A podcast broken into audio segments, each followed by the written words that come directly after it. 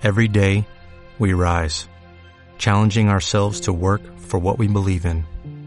At U.S. Border Patrol, protecting our borders is more than a job.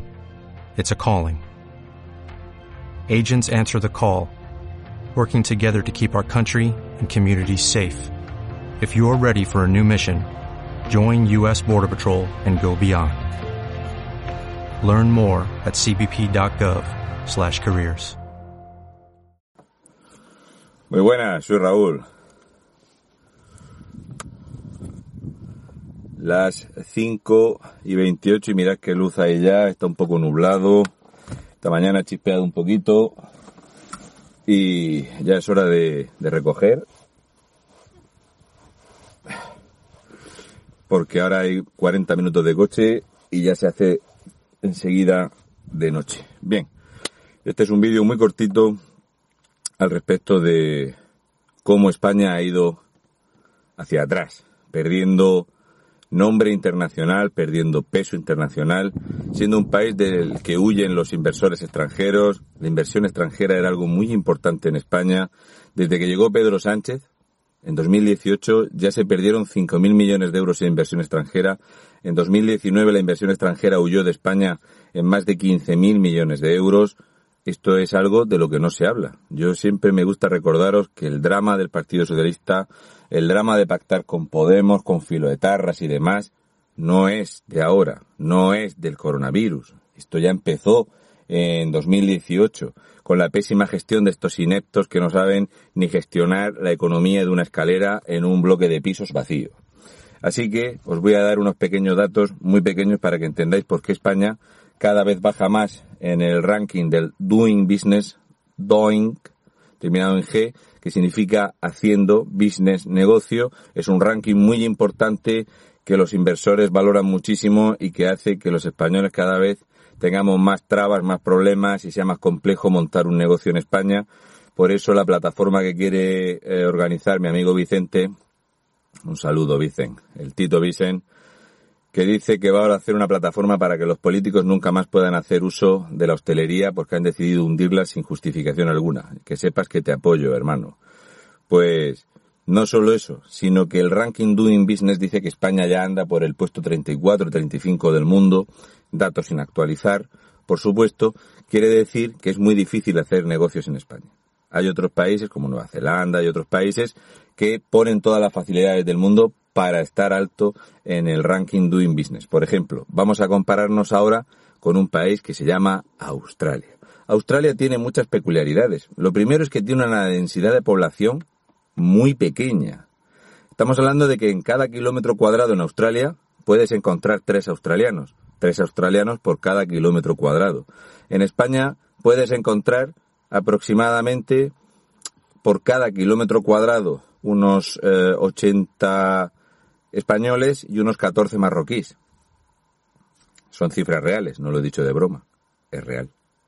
Bien, ¿qué ha hecho Australia para adelantarnos en riqueza y adelantarnos en el puesto en el que estaba España? España va camino de ser el país 15 del mundo, lo cual es muy preocupante porque España tiene 47.300.000 habitantes y Australia tiene unos 25 millones de habitantes. Y con 25 millones de habitantes y una densidad poblacional muy pequeña, tiene más Producto Interior Bruto que España.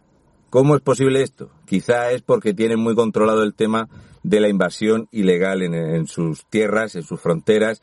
Eh, cuidan muchísimo, muchísimo la llegada de ilegales en Australia. De hecho, cualquier persona que haya estado sabe que allí hay que ir a trabajar. O como vayas de turista, tienes que salir en cuanto que se acabe. Luego las leyes no son como aquí. En Australia, si pasas un control de 50 millas por hora en un puente y pasas a 56 millas por hora por ese puente, vas a pasar dos días en prisión como te pille la policía. Las leyes no son como aquí. No tienen las mismas formas de pensar y desde luego respetan mucho más sus tradiciones que lo hacemos aquí. Entonces los datos te dicen que Australia ya nos ha pasado por delante teniendo como tienen 22 millones menos de habitantes, son más ricos que nosotros, pero no de cualquier forma. Aproximadamente eh, la renta per cápita en España ronda los 27.000 euros y la deuda de cada español 29.000 euros. La renta per cápita en Australia ronda los 50.000. 50.000 dólares. Sí, señor. Estos que además tienen una enorme capacidad deportiva, un país que no solo cuida de la alimentación, que se preocupa de su cultura, que evita la inmigración ilegal, también potencia de tal forma que los australianos parece ser que son los humanos que más deporte practican del planeta. Y eso que no tienen un presidente como el nuestro, que está muy preocupado por los runners. ¿eh? A los cazadores los putea más, no les preocupa que se llame caza deportiva o que en España haya 2.200.000 españoles que están vinculados, que practican o que se benefician o, o tienen un negocio atinente a la caza. Hay 800.000 licencias de caza deportiva en España.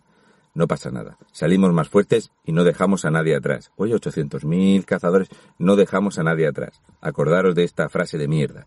Bien, ¿qué pasa? Que en Australia lo que se han decidido es estar en el puesto 19 a nivel mundial del doing business. Es más fácil invertir, es más fácil que tu dinero funcione, montar un negocio, que la empresa no quiebre en Australia. En España es una calamidad. De hecho, es muy fácil contrastar y ver la cantidad de empresas que antes de un año han caído. Es una barbaridad. La destrucción de empresas en España, magnífica. Actualmente más de 134.000 empresas han cerrado. Enhorabuena, fortísimo y robusto escudo social.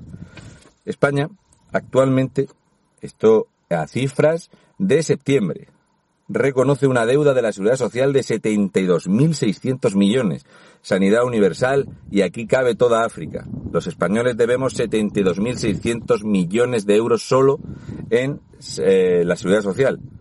No os preocupéis, la sanidad va muy bien. Eso sí, es gratis, ¿no? ¿Y por qué debemos dinero si es gratis? Son estas cosas que los de Podemos no te las explican. Bien, los países con más deuda en Europa. Está Grecia con una deuda del 187% del Producto Interior Bruto, Italia con una deuda del 149% del Producto Interior Bruto, Portugal con un 126% de deuda del Producto Interior Bruto y luego viene Bélgica, Francia, Chipre y España. Con las cifras actualizadas de deuda de Producto Interior Bruto de España, España va a adelantar de ese octavo puesto que ya está en el séptimo reconocido hasta el cuarto puesto. En 2021 seremos el cuarto país con más deuda de Producto Interior Bruto de toda la zona euro. Sí se puede. Haciendo las cosas así es como se hace. Actualmente la deuda reconocida del Producto Interior Bruto ha crecido un 14% y el déficit ronda los 160.000 millones de euros. La caída en ingresos de impuestos de sociedades, de autónomos, de empresa, de las retenciones de los empleados al estar parados ha caído en 9.600 millones de euros.